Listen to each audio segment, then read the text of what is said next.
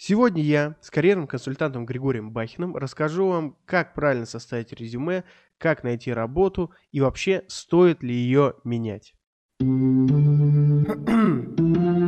наболевшем. Самцы и самочки, всем привет, с вами Громов Роман, это подкаст «Наболевшем», где мы говорим о наболевшем и хорошо проводим время. Знаете, все не так просто, сегодняшний выпуск э, не такой простой, как вам может показаться, но если вы увидели название, то, конечно, интриги какой нет, никакой нету. Скажу вам так. По вопросу в целом, главный источник стресса сейчас – это работа. И вот кто, как не я, может вам про это рассказать? Шучу. Конечно, я в этом крайне некомпетентен, но у меня есть замечательный гость, который сейчас представится и расскажет, почему он может вам об этом рассказать. Гриш, привет. Да, Ром, привет. Э, спасибо, что позвал в подкаст. Э, меня зовут Гриша Бахин. Я психолог, наставник, э, маркетолог. Э, более 12 лет помогаю людям с различными, э, скажем так, психологическими трудностями, помогаю с ментальным здоровьем. У меня есть свои продукты на эту тему. И, в общем-то, сам построил карьеру, сам испытывал разные кризисные ситуации, несколько раз перезапускался с нуля, поэтому чуть-чуть немножко в теме разбираюсь.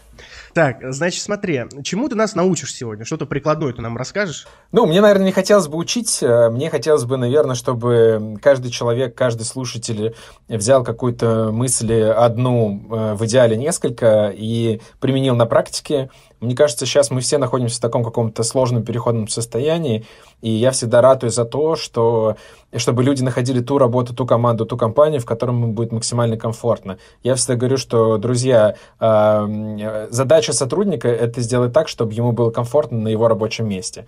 Поэтому вот если слушатели хотя бы одну мысль полезную унесут и как-то изменить свою жизнь, мне кажется, мы с тобой э, провели сегодняшний вечер не зря. Не просто не зря, мы выполнили великую миссию. Давай начнем издалека. Издалека вообще зачем люди, людям менять работу? Типа вот что должно произойти, чтобы у меня закралась такая мысль, как ты считаешь? На самом деле там есть несколько причин. Э, вот, есть такой термин э, лиминальность. Э, и лиминальность это такое переходовое состояние, в котором человек немножко подвисает. И, э, ну, подвисает из-за страха неизвестности, что ждет его впереди, потому что все мы не любим определенность, и если мы не знаем, что нас ждет впереди, то, скорее всего, мы не сделаем шаг вперед, шаг в эту неопределенность.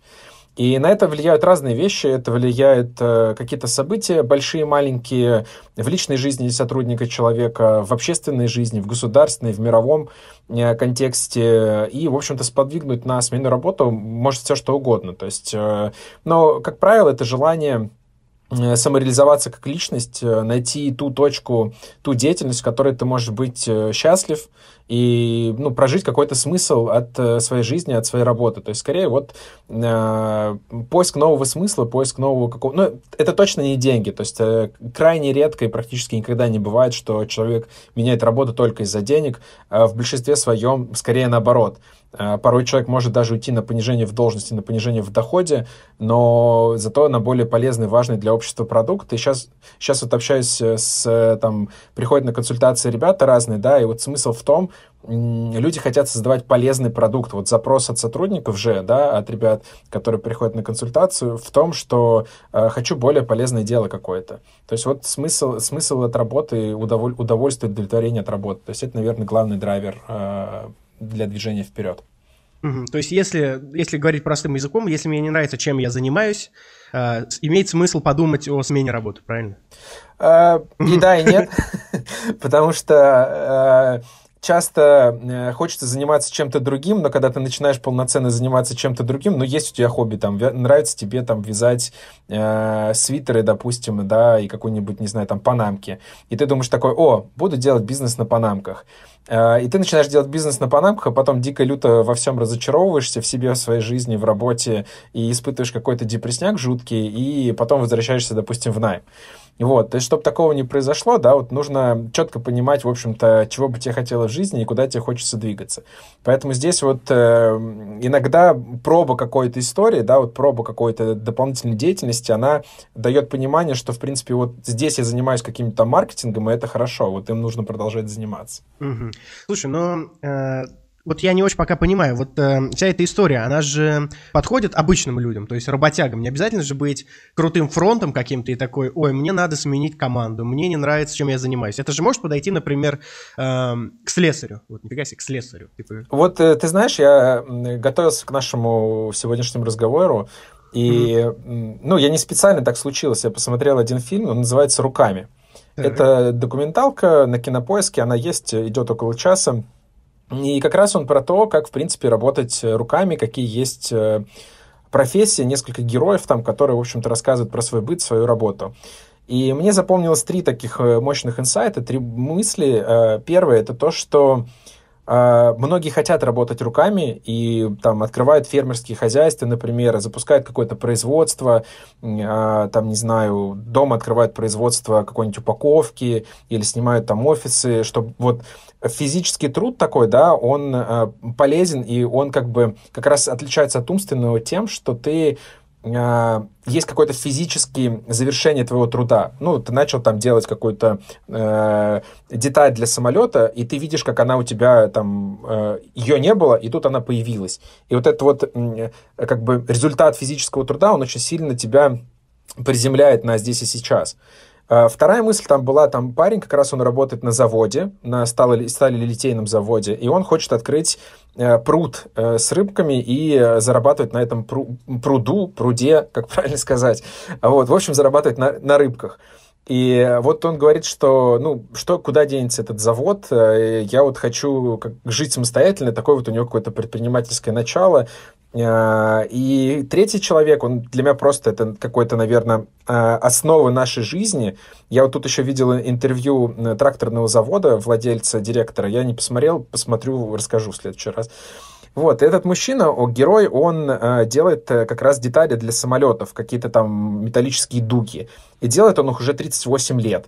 И там прям крупным кадром показывается, как он пальцами проводит по этой дуге. И то есть у него такой уровень профессионализма, что он э, на палец определяет, насколько правильно эта дуга или неправильно. И это человек, который никогда не был в самолете, для которого он делает эти дуги.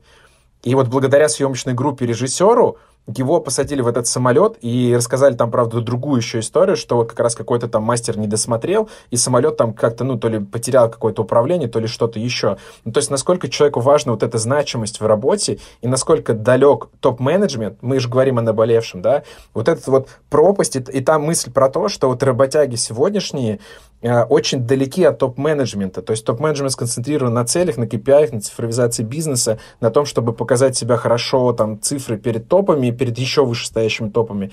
А вот этот вот разрыв пропасть между работягами и руководством, она с каждым днем растет. Хотя страна, производство, предприятия на вот этих работягах держится.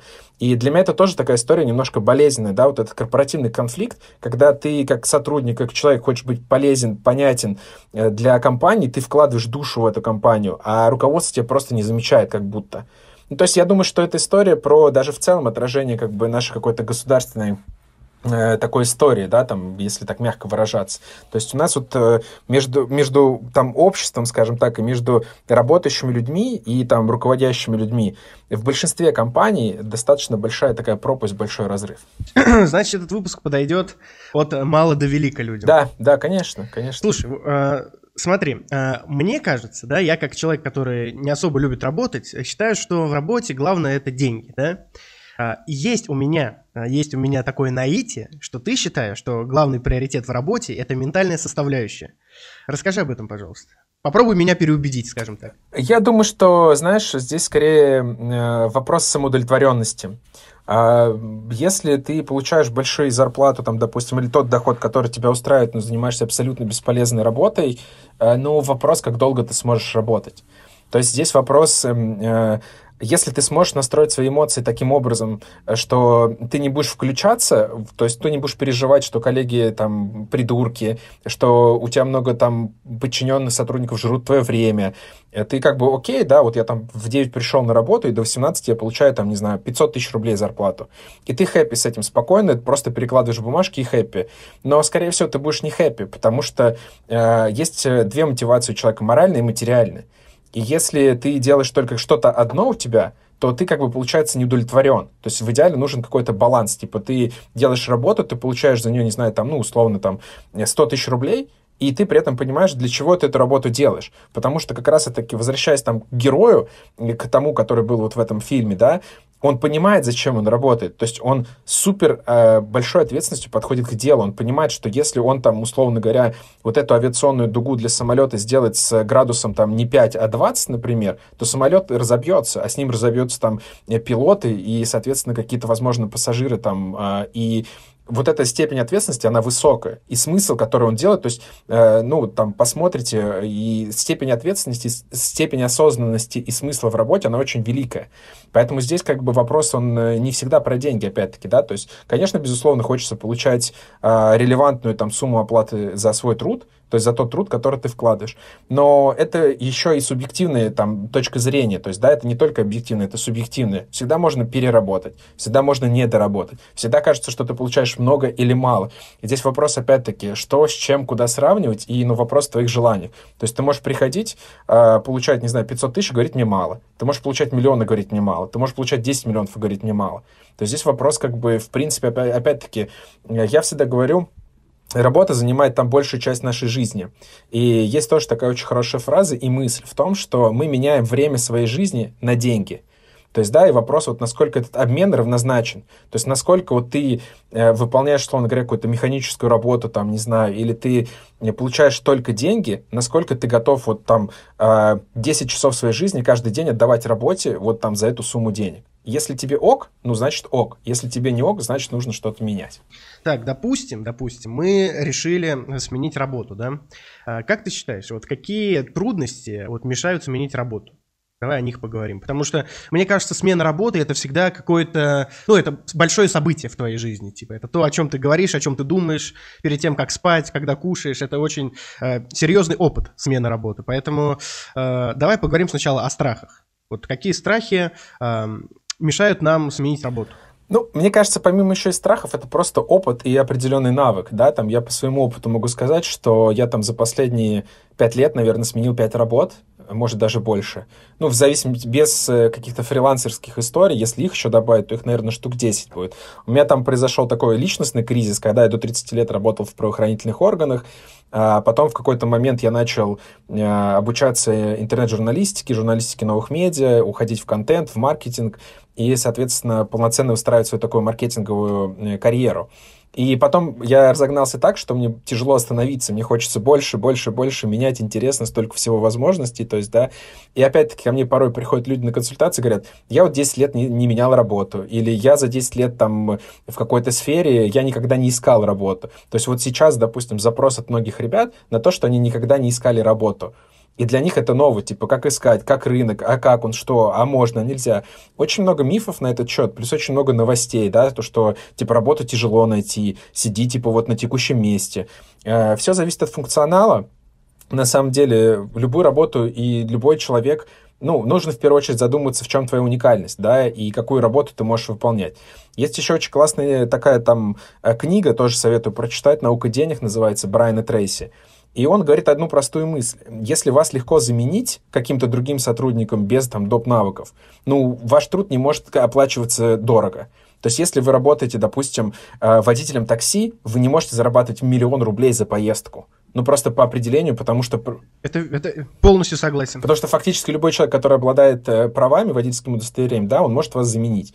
Если вы э, личный водитель с опытом 30-летним каким-то, и вы возили там, э, ну, генералов, допустим, у вас супер уникальный опыт, то, конечно, вы можете работать в какой-нибудь там семье, не знаю, там, топ-менеджера, там, руководителя какой-то большой крупной корпорации, получать там за работу водителем, не знаю, 500 тысяч рублей, а может быть там с бонусами миллион, допустим.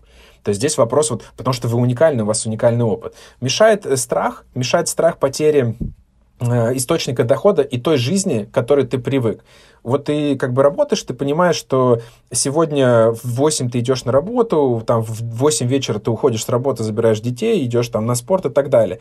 А что будет, если этого не будет у тебя забрать? То есть тебе нужно заново адаптироваться, заново как-то в, вникать в коллектив, в бизнес, в проблемы в какие-то, то есть э, в работу. И вот эта вот история, э, готов ли я сейчас что-то менять в своей жизни, То есть, да, вот менять свой комфорт на что-то другое, пусть вот эта дебильная фраза «выйти из зоны комфорта», как э, э, я где-то в комментариях читал, один человек говорит, вот вы все говорите, такие умные там эксперты, выйти из зоны комфорта, выйти из зоны комфорта, а хоть кто-то один рассказал, как в эту зону комфорта войти. А вот. И поэтому, то есть, э, ну, страх отказаться от того, что уже есть, поэтому я всегда рекомендую делать плавный переход. Не надо там с тупым звероподобным рвением что-то начинать, Э, нужно плавно подготовиться, подвести почву, фундамент и уже как бы полноценно выбрать какой-то вектор, стратегию, да. То есть поиск работы — это тоже работа. Не надо думать, что... Вот у многих, кстати, тоже думают, знаешь, это тоже очень тогда же где-то смешно. Я обновил э, резюме свое. Я такой, и чего?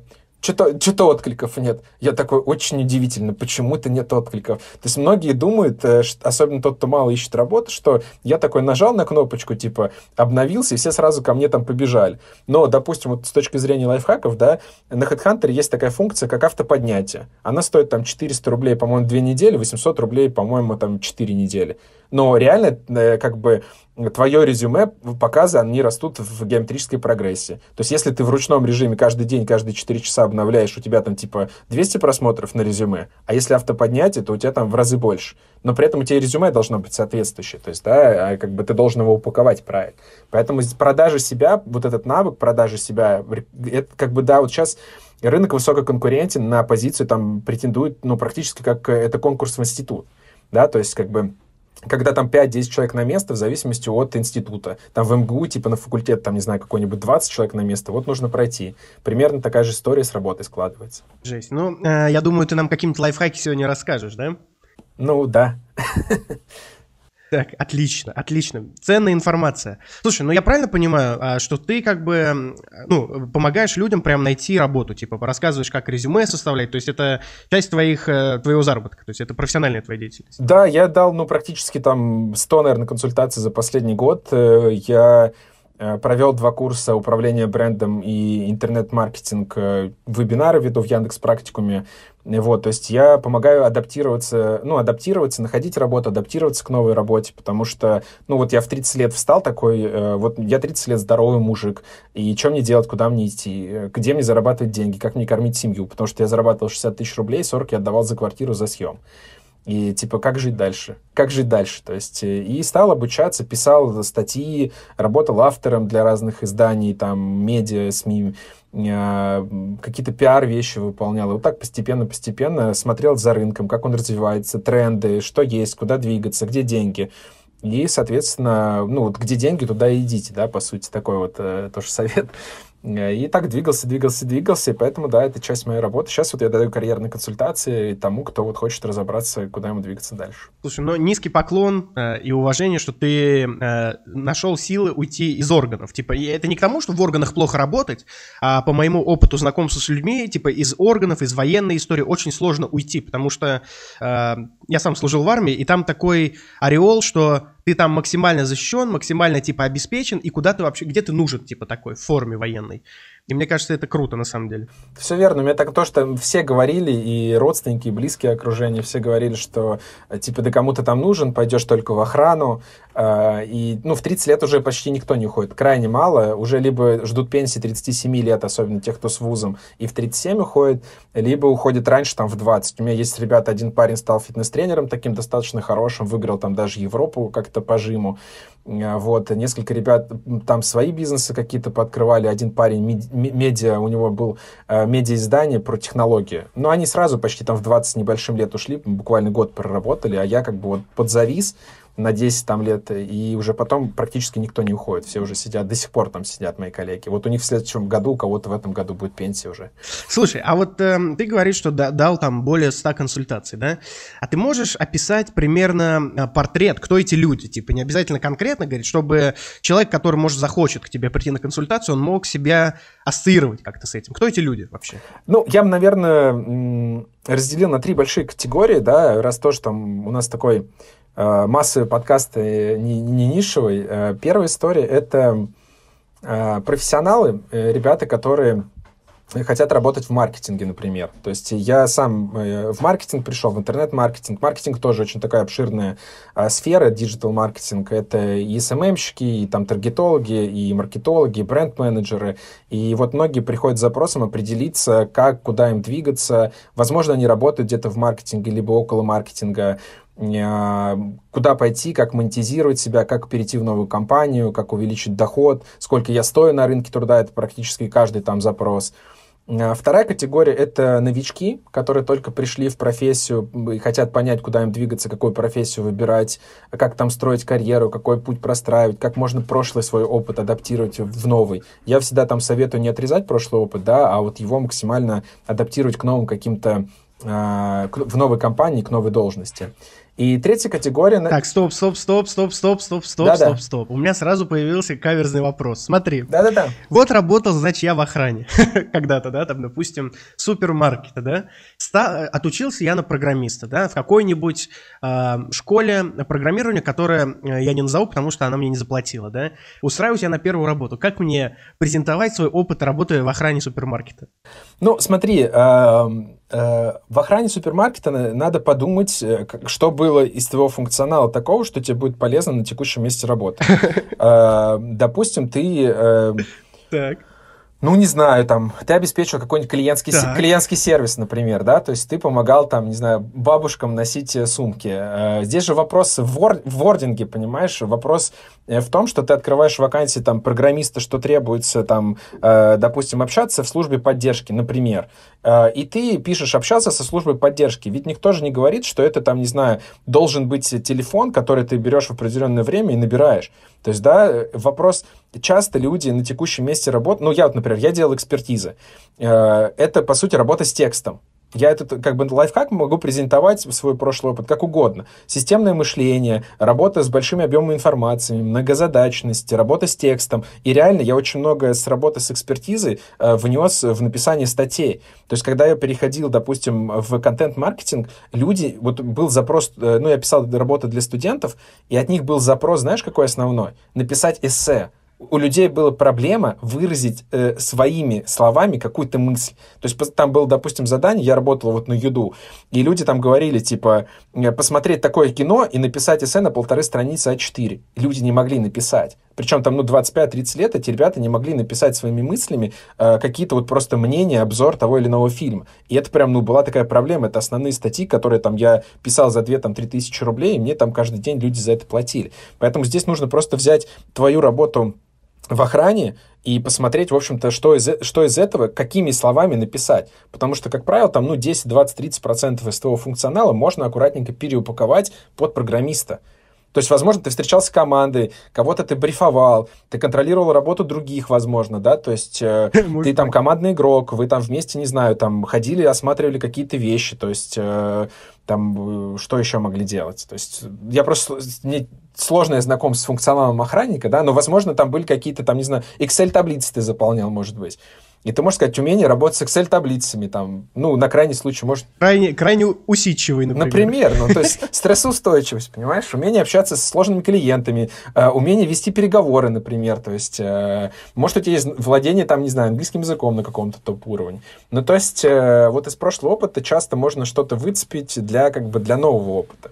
Вот, и третья категория ребят — это возрастные, допустим, товарищи, которым там 35+, плюс, угу. которые э, где-то уже так плотно посидели, поработали, они приходят э, в, ну, в тех, в образовательные какие-то услуги, да, там курсы проходят и получают там первую профессию, с нее стартуют. По возрасту это, наверное, где-то, ну, 20, а, наверное, 2-30 лет, э, и в основном девчонки, конечно, приходят, парней очень мало, но, с другой стороны, если парни приходят на консультацию, они, как правило, уже такие более замотивированы что-то изменить в своей жизни, в себе, там, то есть они прям вот более, ты им говоришь что-то делать, они более, там, ну, прям идут это делать, то есть девчонки менее такие прям вовлеченные, но их приходит реально больше, там, где-то процентов 80 на 20, то есть 80, там, может быть, даже 90 процентов это девчонки, и 10 процентов это там это, это парни приходят. Много еще, кстати, знаешь, девчонок в декрете, вот у меня был курс как раз управления брендом, и много девчонок в декрете, которых либо свой бизнес, либо они хотят там, э, ну, получить какое-то доп. образование вот в сфере там управления, в сфере бренда, в сфере маркетинга, в сфере э, там зарабатывания денег, скажем так, то есть как доп. источник дохода, как вот какой-то э, интернет-торговли, да, скажем так, там, marketplace, вот они приходят достаточно, вот, ну, процентов 30 было там из курса 60 человек, процентов 30 было таких вот э, девчонок. А, допустим, я вот молодой парень, да, я вот отучился, допустим, где-то, да, не в каком-то крутом месте, и мне, допустим, там 20 э, лет, и я толком нигде не работал, да, э, вот мог бы ли я у тебя взять консультацию? Типа, напра- мог бы ты меня направить, например? Ну, конечно, без проблем, э, вот, но сейчас важна история для молодых, я им обычно говорю, друзья, начинайте с раннего возраста заниматься своим пиаром. То есть я верю в то, что мы живем в эпоху личного бренда и личных проектов, и сейчас э, уже норма, когда тебя берут на работу, а, потому что ты эксперт в какой-то нише, у тебя классный там YouTube-канал, у тебя классный подкаст, например, или ты классный блогер какой-то. То есть э, есть компании, которые достаточно охотно берут на позиции там менеджер по маркетингу, по рекламе, э, ребят, которые чисто чисто вот с блогерским опытом, например. И потому что, ну вот, э, я всегда говорю, вот когда тоже приходит, я говорю, что вот в любом резюме есть такая как бы функ- строчка, да, там, обо мне. Я говорю, вот вы обо мне обязательно заполняйте, но заполняйте в контексте, что вы еще можете допродать, продать работодателю, как вы можете свою экспертизу и свой чек увеличить. То есть пишите там, участвую в конференциях, провожу лекции, там, консультации, изучаю какую-то тему. Во-первых, когда вы там хотите прийти, допустим, ну, там, не знаю, в маркетинг, в пиар, в производство, куда угодно, и вы ведете какой-то канал, например, там, в телеграм-канал на эту тему, вы смотрите за новостями, вы находитесь в тренде, вы понимаете, как развивается рынок, куда он меняется. И когда вы приходите к работодателю потенциальному, конечно, он будет вас рассматривать там в первую очередь, потому что вы в рынке, и вы понимаете, как и чем он живет.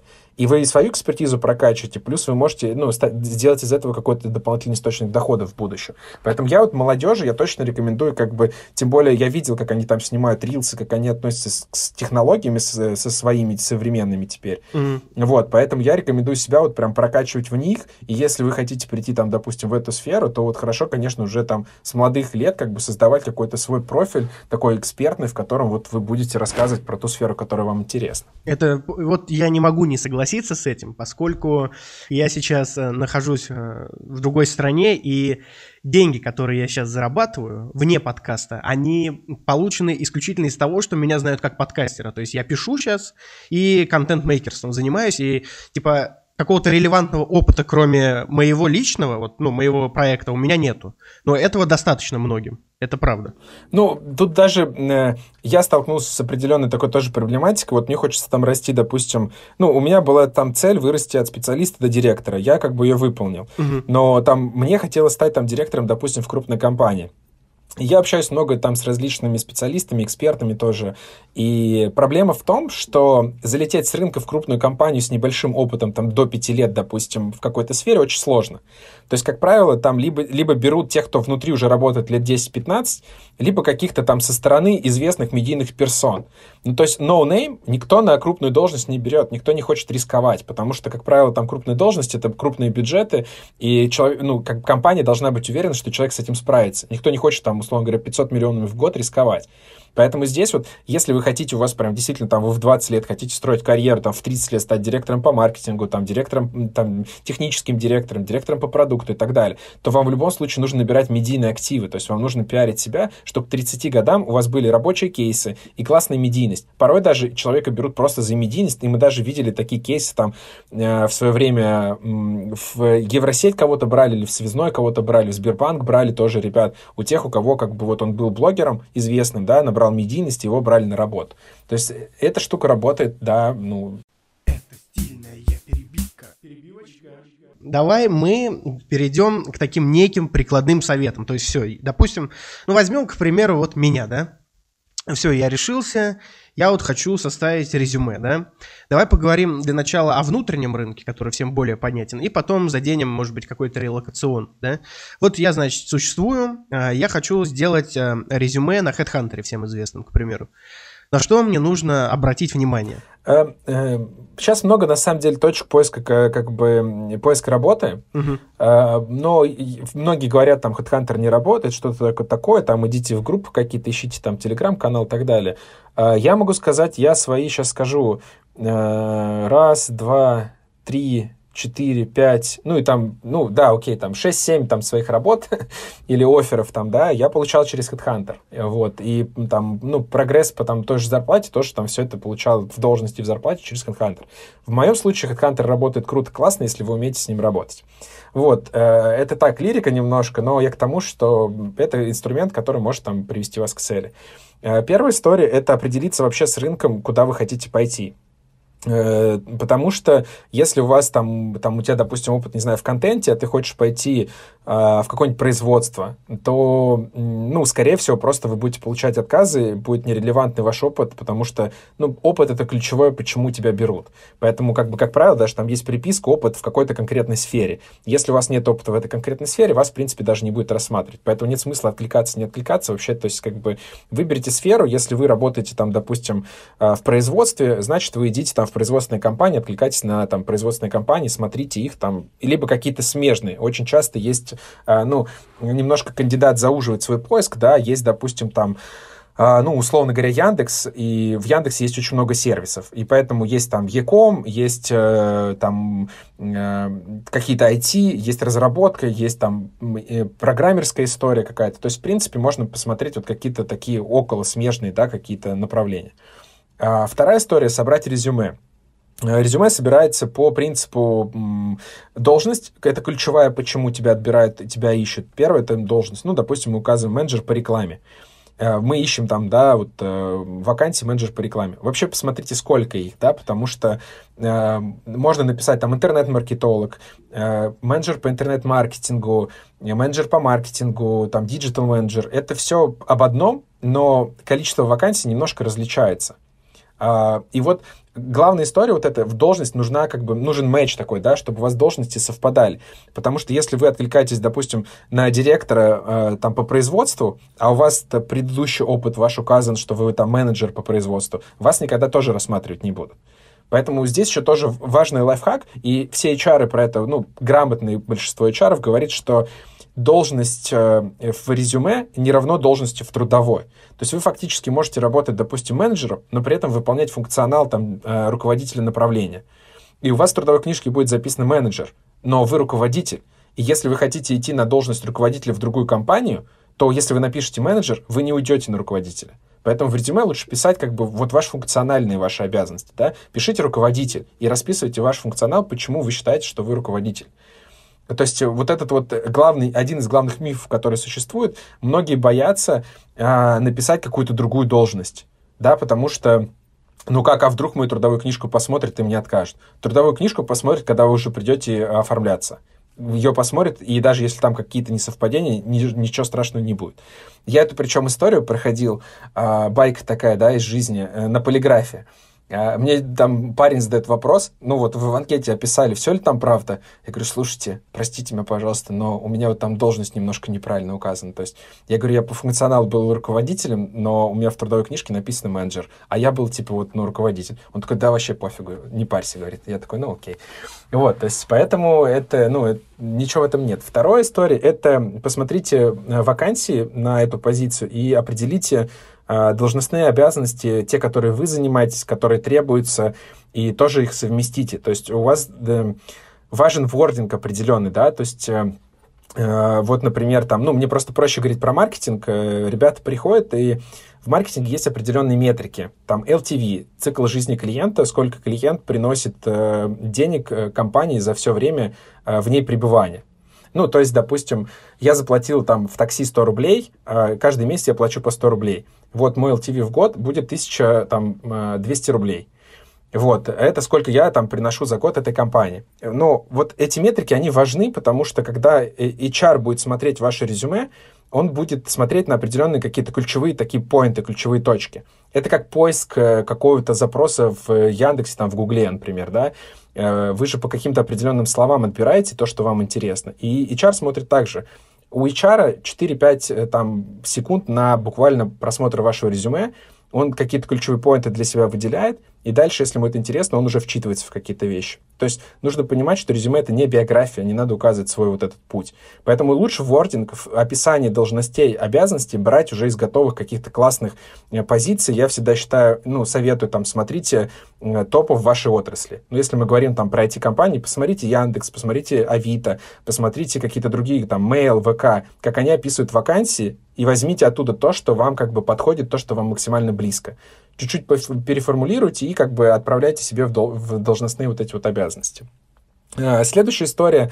Э, вот эта с должностями штука, она должна мэчиться. То есть у вас не должно быть каких-то переходов жестких, если эти переходы есть, их нужно будет грамотно обосновать. Ну, то есть вы хотите быть директором, а у вас, допустим, предыдущий опыт работы год менеджером, предыдущий год работы тоже быть там менеджером год, и у вас там всего два года, допустим, вы работали менеджером. Ну, скорее всего, вам будет отказ 100%. То есть если вы хотите быть директором, у вас предыдущие там места работы должны быть, по идее, там тоже директорские. Ну, либо как минимум последнее место работы должно быть директорское, то есть должно быть совпадение. А где ты, а где ты возьмешь, где ты возьмешь работу директором, э, если для всего этого нужен опыт.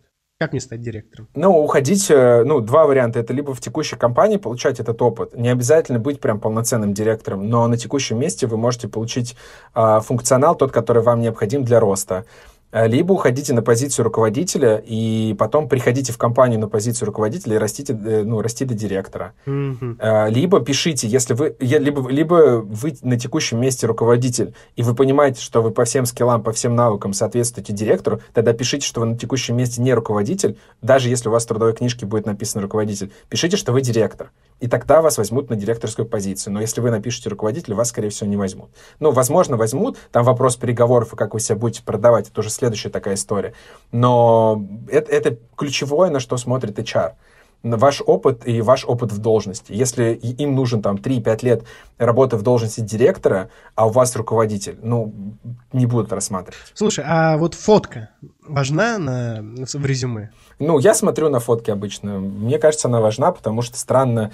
Э, я вот, наверное, знаешь, не очень верю в историю с соцсетями, не все там HR трекают, смотрят, но в целом все равно хорошо бы как-то там иметь, конечно, приличные соцсети, желательно с каким-то контентом по той сфере, там, в которой вы хотите устраиваться.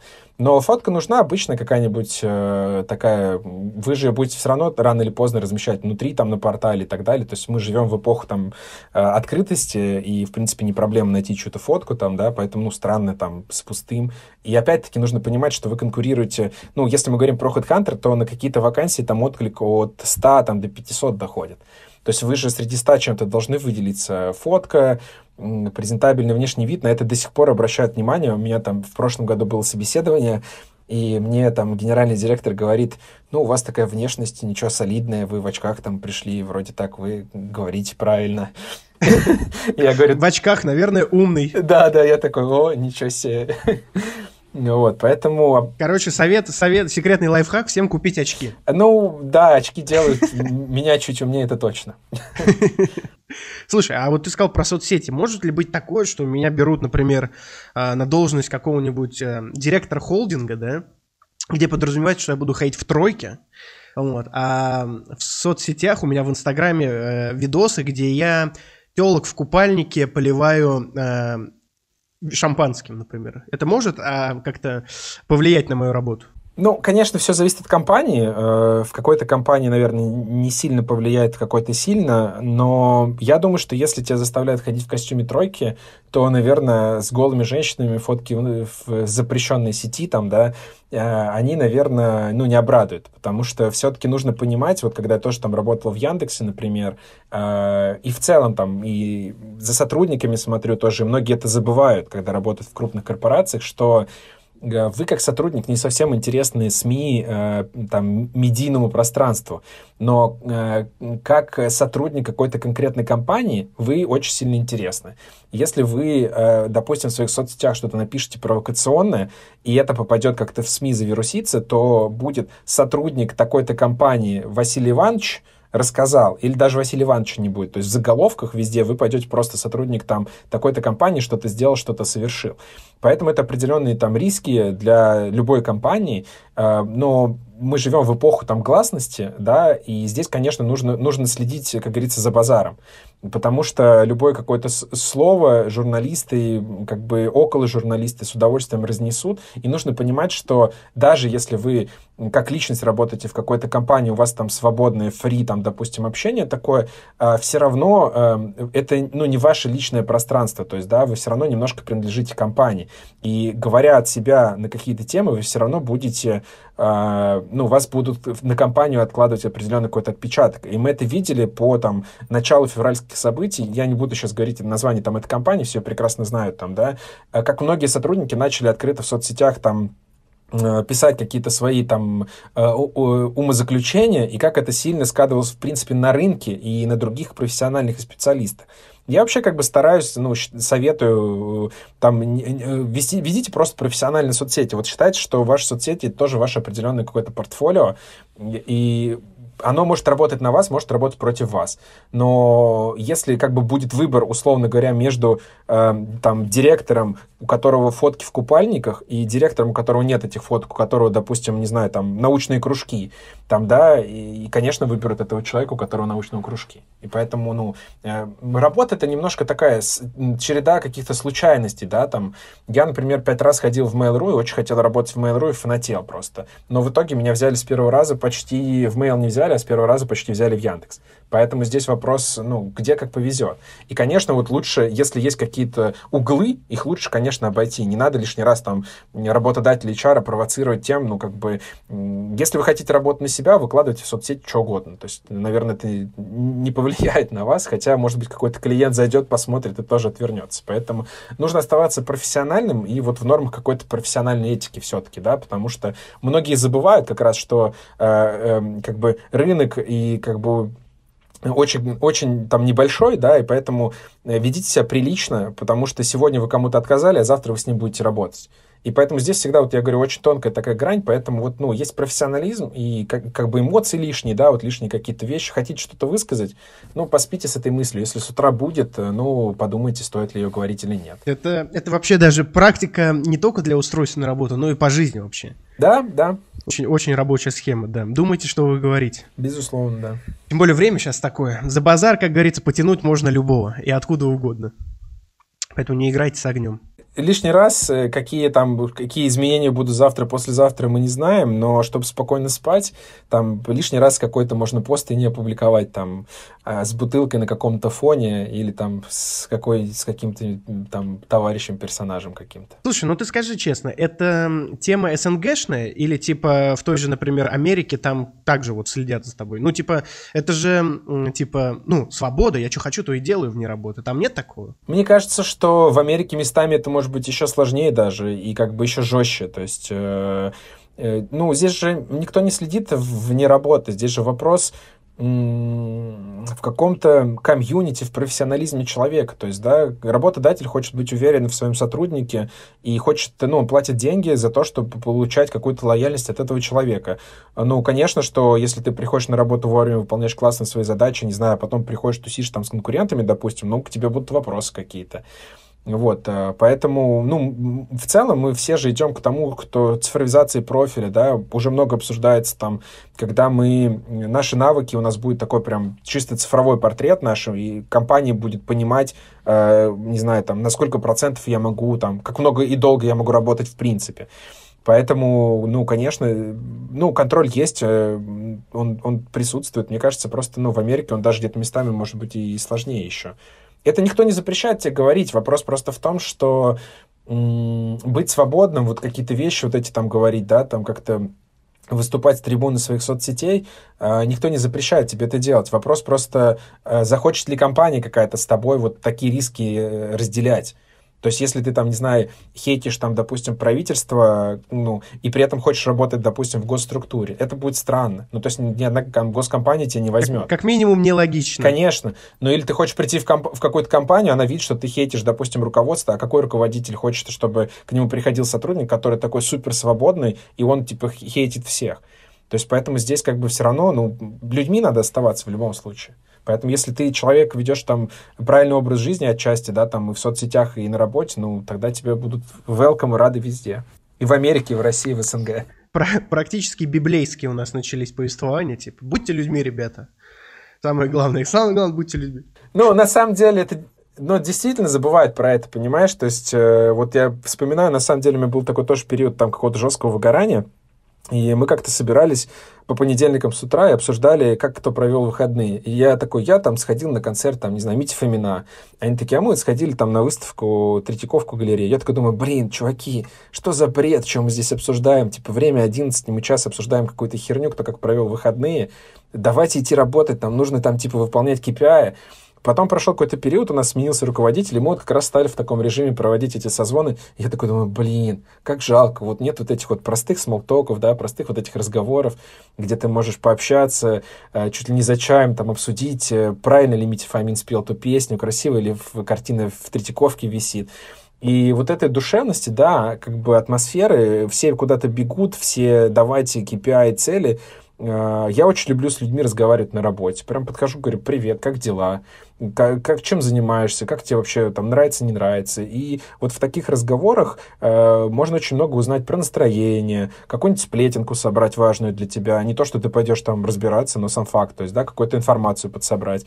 И, ну, люди хотят быть заметными. Вот э, заметность — это одно из ключевых мотиваций для человека. Поэтому, когда там руководитель снимает корону, снимает пиджак и доходит до простых работяг, до исполнителей, которые, в принципе, на своих плечах вывозят тот или иной бизнес, и говорит, привет, привет, как дела, давайте махнем там э, пивка, там, э, это по-другому воспринимается руководитель и работа. И сам человек, конечно, будет лоялен в компании.